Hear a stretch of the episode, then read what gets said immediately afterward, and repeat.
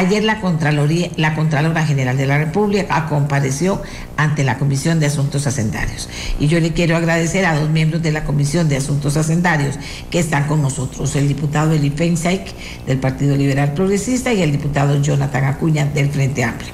Invitamos también al partido de gobierno e invitamos también a la presidenta de la comisión, pero no pudieron estar con nosotros esta mañana.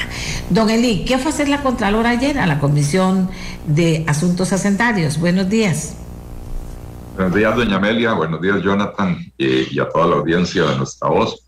Eh, bueno, eh, en la Comisión de Hacendarios estamos conociendo el proyecto 22.893, que es un proyecto para digamos, profundizar el, el, mercado de la deuda interna del gobierno de Costa Rica. Eh, y se le dio audiencia a la Contralora para que viniera a, exponer sus, eh, sus posiciones, las posiciones de la Contraloría con respecto a esta propuesta eh, que surge del gobierno anterior, pero que el gobierno actual pues también está impulsando.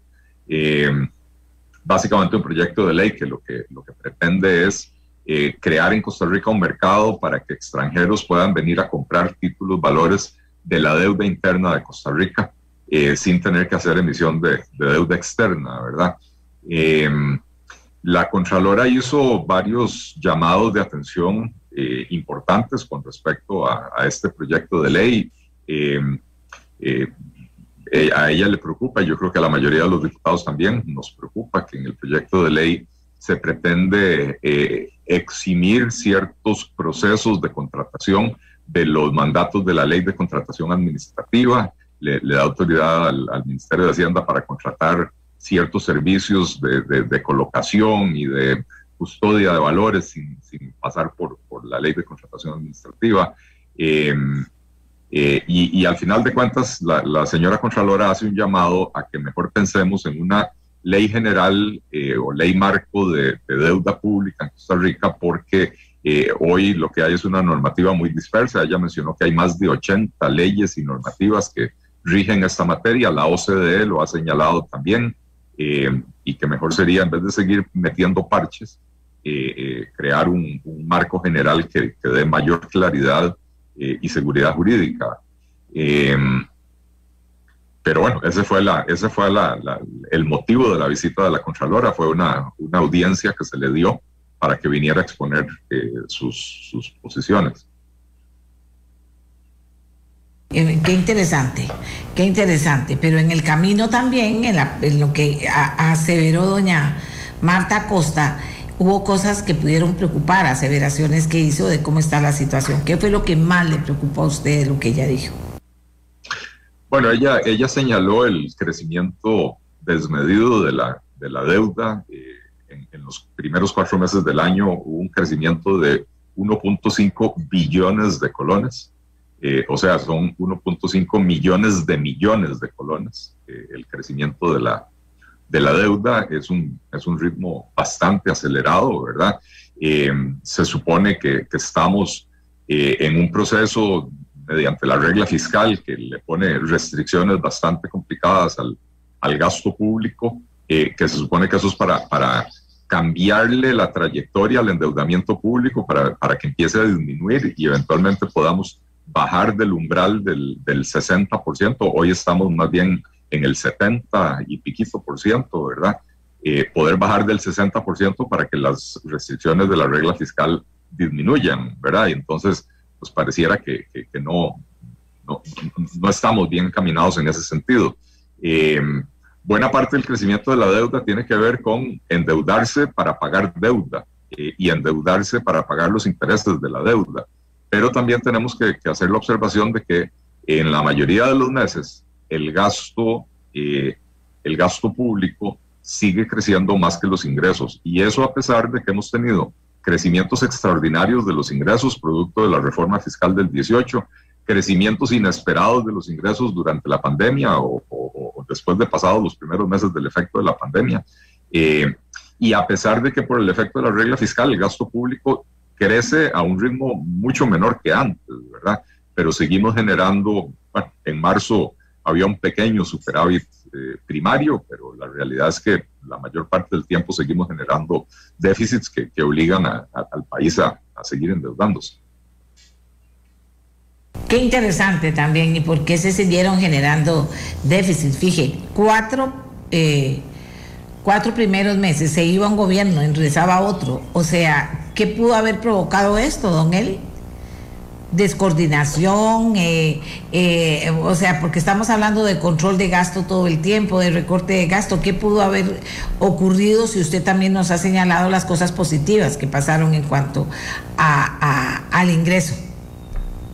Eh, bueno, yo, yo no quisiera aventurar una, una opinión sin, sin haber tenido chance de, de investigarlo más en detalle, ¿verdad? pero, pero ciertamente, pues eh, eh, la, situación fiscal del país no es tan bonita como nos la quiso pintar el gobierno saliente. Eh, hay presupuestos, hay instituciones cuyos presupuestos aprobados alcanzan apenas para medio año o, un poquito más, ¿verdad? Entonces el déficit proyectado para este año, que, el gobierno anterior quería pintarlo como, como una mejora, probablemente no se va a cumplir porque va a haber que empezar a aprobar presupuestos extraordinarios para que para que el MEP pueda continuar, eh, terminar el año escolar, por ejemplo, ¿verdad?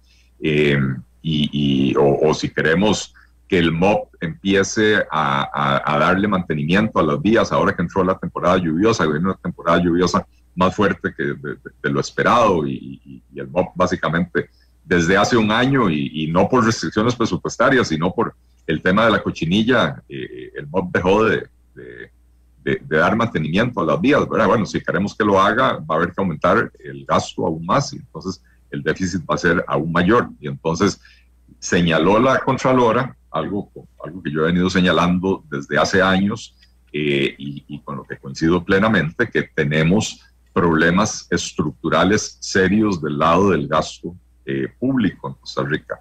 El gasto público sigue creciendo, la institucionalidad pública sigue creciendo, eh, eh, y, entonces no, hay, no hay manera de que los nuevos ingresos alcancen si no eh, nos ponemos seriamente a revisar la estructura del aparato estatal para que los servicios se sigan brindando, pero que se sigan brindando sin el desperdicio, sin las duplicaciones. Eh, la gente habla de duplicaciones, yo, yo, yo, tengo que decir que no son duplicaciones, son multiplicaciones, a veces por factor de 20, porque cuando usted tiene 20 instituciones en el sector social eh, administrando programas antipobreza, eh, majándose las mangueras entre, entre bomberos, ¿verdad?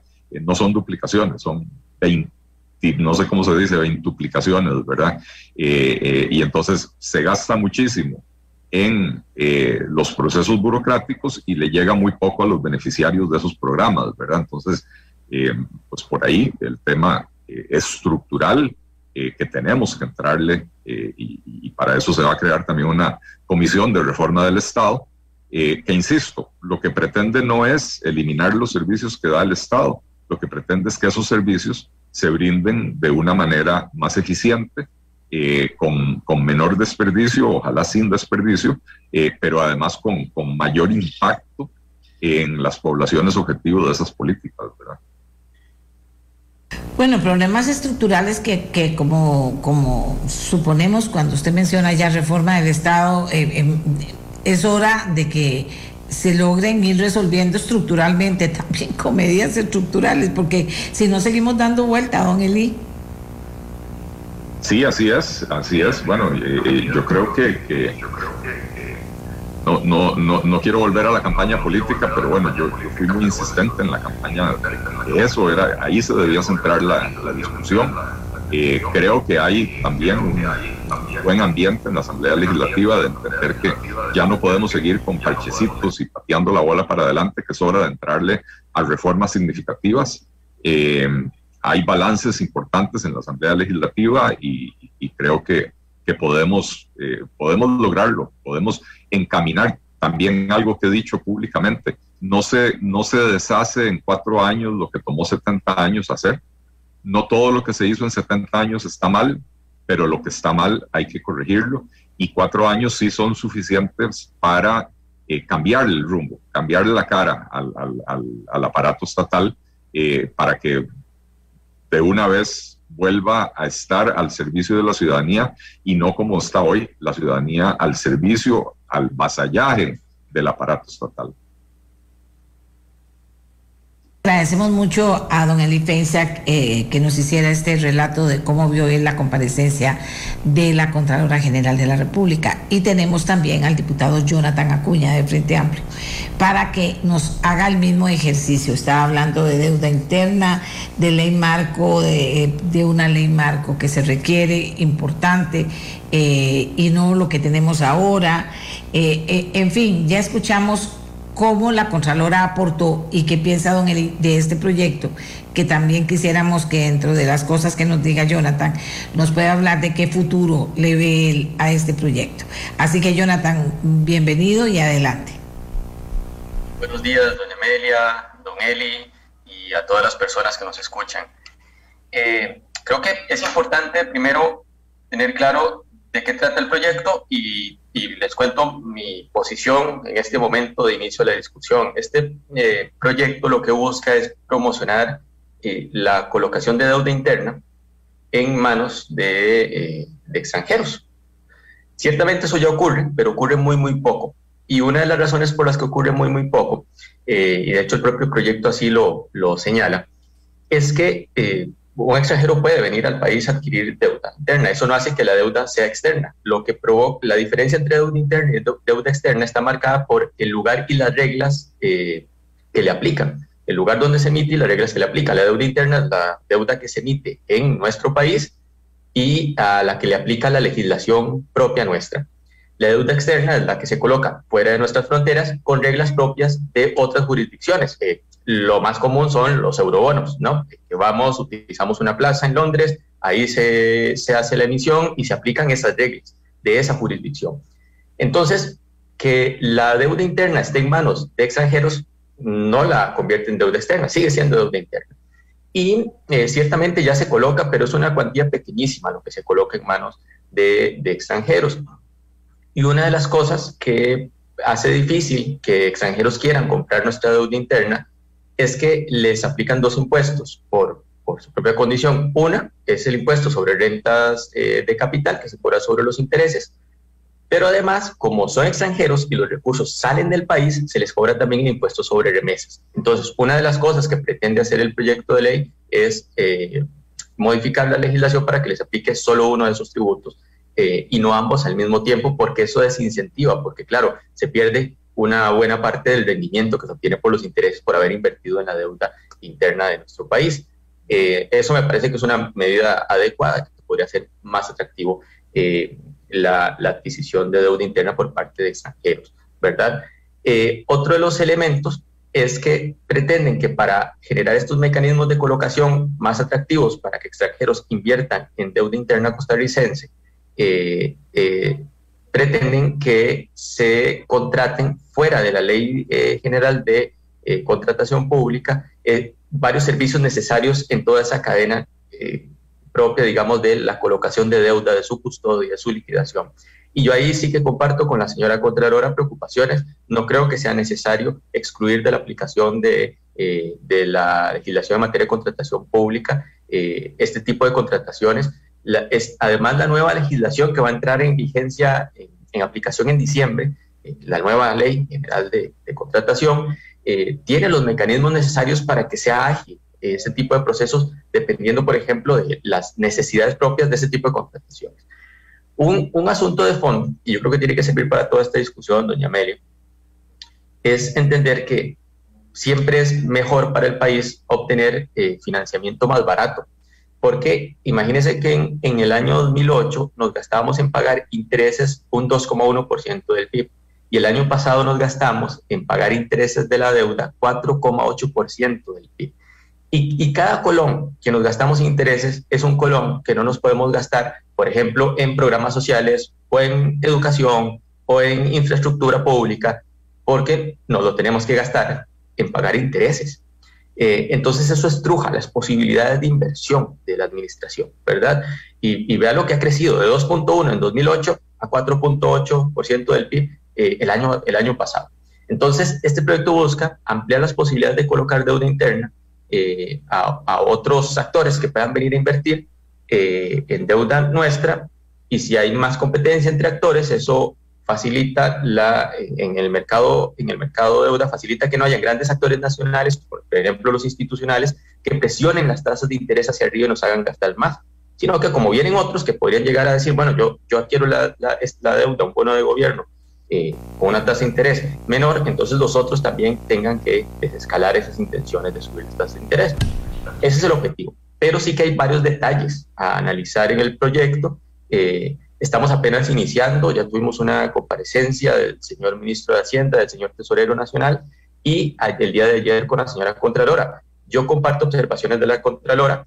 Eh, como les decía antes, no creo que sea adecuado excluir de la aplicación de la normativa en materia de contratación pública este tipo de contrataciones que se tendrían que realizar para efectos de, de lo que pretende este proyecto, de una, una nueva atribución que se le da a la Tesorería Nacional para contratar plataformas para este tipo de colocaciones. No creo que sea necesario, más bien me parece inadecuado eh, y potencialmente peligroso. También coincido, eh, que fue una cosa que yo señalé en la comparecencia con el señor ministro, en que yo entiendo, porque he escuchado a varios diputados y diputadas, eh, tener la percepción de que permitir este tipo de colocación en manos de extranjeros hace perder el control político de contrapeso que tiene la Asamblea Legislativa, porque eh, cuando se trata de endeudamiento interno, los diputados y diputadas aprobamos el endeudamiento interno. Lo aprobamos cuando aprobamos la ley de presupuesto. Si uno se va y mira en el artículo 1 de la ley de presupuesto, hay una paginita donde está, hay un párrafo que es muy importante que dice, se autoriza la emisión de, por inventar acá el número, 5 billones de colones de deuda interna con las siguientes condiciones y ponemos una tasa de interés máxima, unos plazos máximos, eh, y ahí aprobamos cuánto puede emitir el gobierno de deuda interna.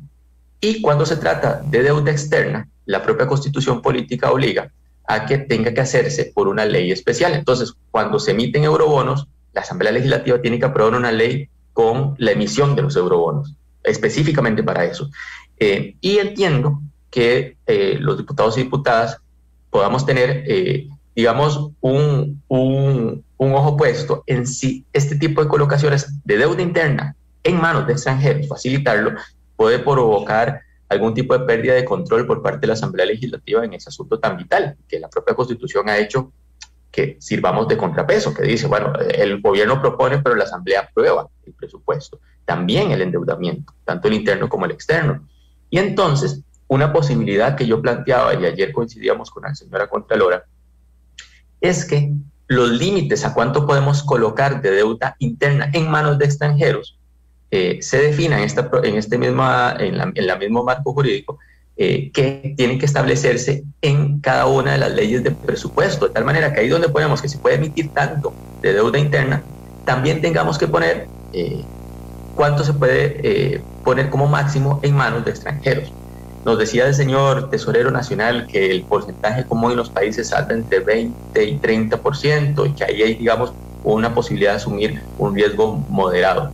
Eh, eh, ciertamente creo que, hace falta todavía audiencias y seguir analizando el texto, hacer un trabajo que es muy importante, que es eh, que llamamos en la Asamblea Legislativa el trabajo de carpintería del texto, de ir artículo por artículo afinando.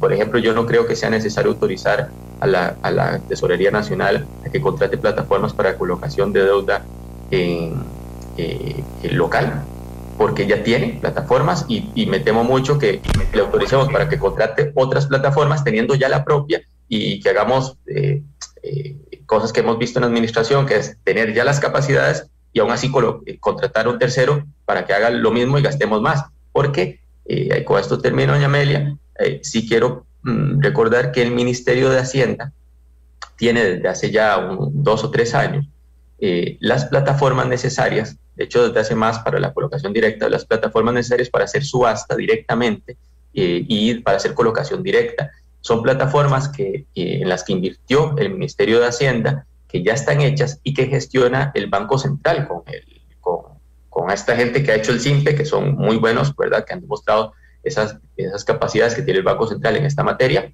Eh, y esas plataformas ya funcionan y el Ministerio de Hacienda puede hacer, por ejemplo, subastas mediante esa plataforma que es propia y entonces el proyecto establece que la tesorería podría contratar plataformas para colocación local y yo considero que es innecesario porque ya las tienen. No tendría por qué contratar una otra plataforma y gastar más después de haber hecho esa inversión. Pero esos detalles creo que hay que ir afinándolos y sí que será muy importante escuchar también al Banco Central, que entiendo que lo podríamos tener la próxima semana o pronto en audiencia, eh, para seguir haciendo ese análisis fino necesario antes de tomar una postura sobre el proyecto. Eh, de entrada yo creo que es un proyecto mejorable, eh, un proyecto que podría tener algún beneficio, pero que tenemos que seguir afinando el lápiz en, en su proceso. Tengo todavía a don Eli, tengo todavía a don Eli, ya se retiró que tiene una reunión. Ellos todos tienen... Ah, aquí está, don Eddie. ¿Qué, opina de, lo que nos acaba de aportar Jonathan? Eh, bueno, yo creo que, a ver, hace, hace observaciones muy, muy valiosas el, tema de, de, autorizar el endeudamiento, eh, que de hecho ya, ya se hace en el presupuesto, en la ley de presupuesto, ¿verdad? Y entonces ahí podría resolverse buena parte de lo que pretende este proyecto de ley, como decía Jonathan, poniéndole un límite a cuánto de la deuda interna se puede colocar eh, eh, en, tenedores extranjeros, ¿verdad? Eh, pero si nos ponemos a pensar en grande, doña Amelia, aquí lo ideal sería que empecemos a, pensar en presupuestos plurianuales, e incluso, incluso atreverse a pensar en una reforma constitucional, tener un presupuesto, por ejemplo, de cuatro años, que abarque los años 2, 3 y 4 de un gobierno y el año 1 del siguiente para que haya una transición tranquila, ¿verdad? Y en ese presupuesto se establezca de antemano, bueno, ya sabemos cuáles son los vencimientos que vamos a tener, ya sabemos cuáles son los proyectos que se quieren desarrollar en el país, pues ya sabemos cuáles son las necesidades de crédito y establecer ahí las autorizaciones para el endeudamiento eh, interno y externo, eh, y que solo en casos extraordinarios no contemplados en una ley de presupuesto plurianual eh, se tuviera que ir a, la Asamblea Legislativa para, para que se apruebe específicamente que hubo una emergencia, un huracán y destruyó cierta infraestructura, se necesita un crédito para repararla y, no estaba contemplado en el presupuesto plurianual. Bueno, perfecto. Entonces, eh, eso, eso agilizaría bastante la, administración de, los presupuestos de, la República, ¿verdad? pero, pero ciertamente el proyecto de ley contiene ciertas cosas que han causado mucha preocupación también eh, en el sector financiero nacional, ¿verdad? Eh, eh, a, mí no me gusta tanto esa idea de poner al Banco Central a hacer un montón de funciones que realmente no le corresponden al Banco Central. Ahora tenemos al Banco Central hasta de cobrador de pasajes de bus, proyecto que tiene ya, ya muchos años de atraso, ¿verdad? y siendo que en Costa Rica existen ya servicios de, de, custodia, servicios de, colocación, existen otro, eh, eh, eh, el, el, sector financiero costarricense privado tiene esos servicios, ¿verdad? Y pareciera que este proyecto de ley del gobierno más bien lo que quiere es excluir por completo al sector privado, generarse mecanismos por fuera de la, de la ley de contratación administrativa para, para brincarse al sector privado, para brincarse las reglas de la contratación administrativa y creo que en eso el, el proyecto de ley va demasiado eh, más allá de lo que, de lo que debería, ¿verdad? Em, como lo señaló la Contralora y, también lo señaló Jonathan, eh, buena parte de lo que pretende este proyecto de ley se resuelve en el artículo 1 de la ley de presupuesto, estableciendo ahí los límites del, endeudamiento. Eh, eh, y, las partes malas del proyecto, donde se pretende exonerar del cumplimiento de la ley de contratación administrativa a las autoridades, eh, pues eso, no, hace falta aprobarlo así, ¿verdad? Muchísimas gracias a don Eli, que como decíamos tenía que retirarse.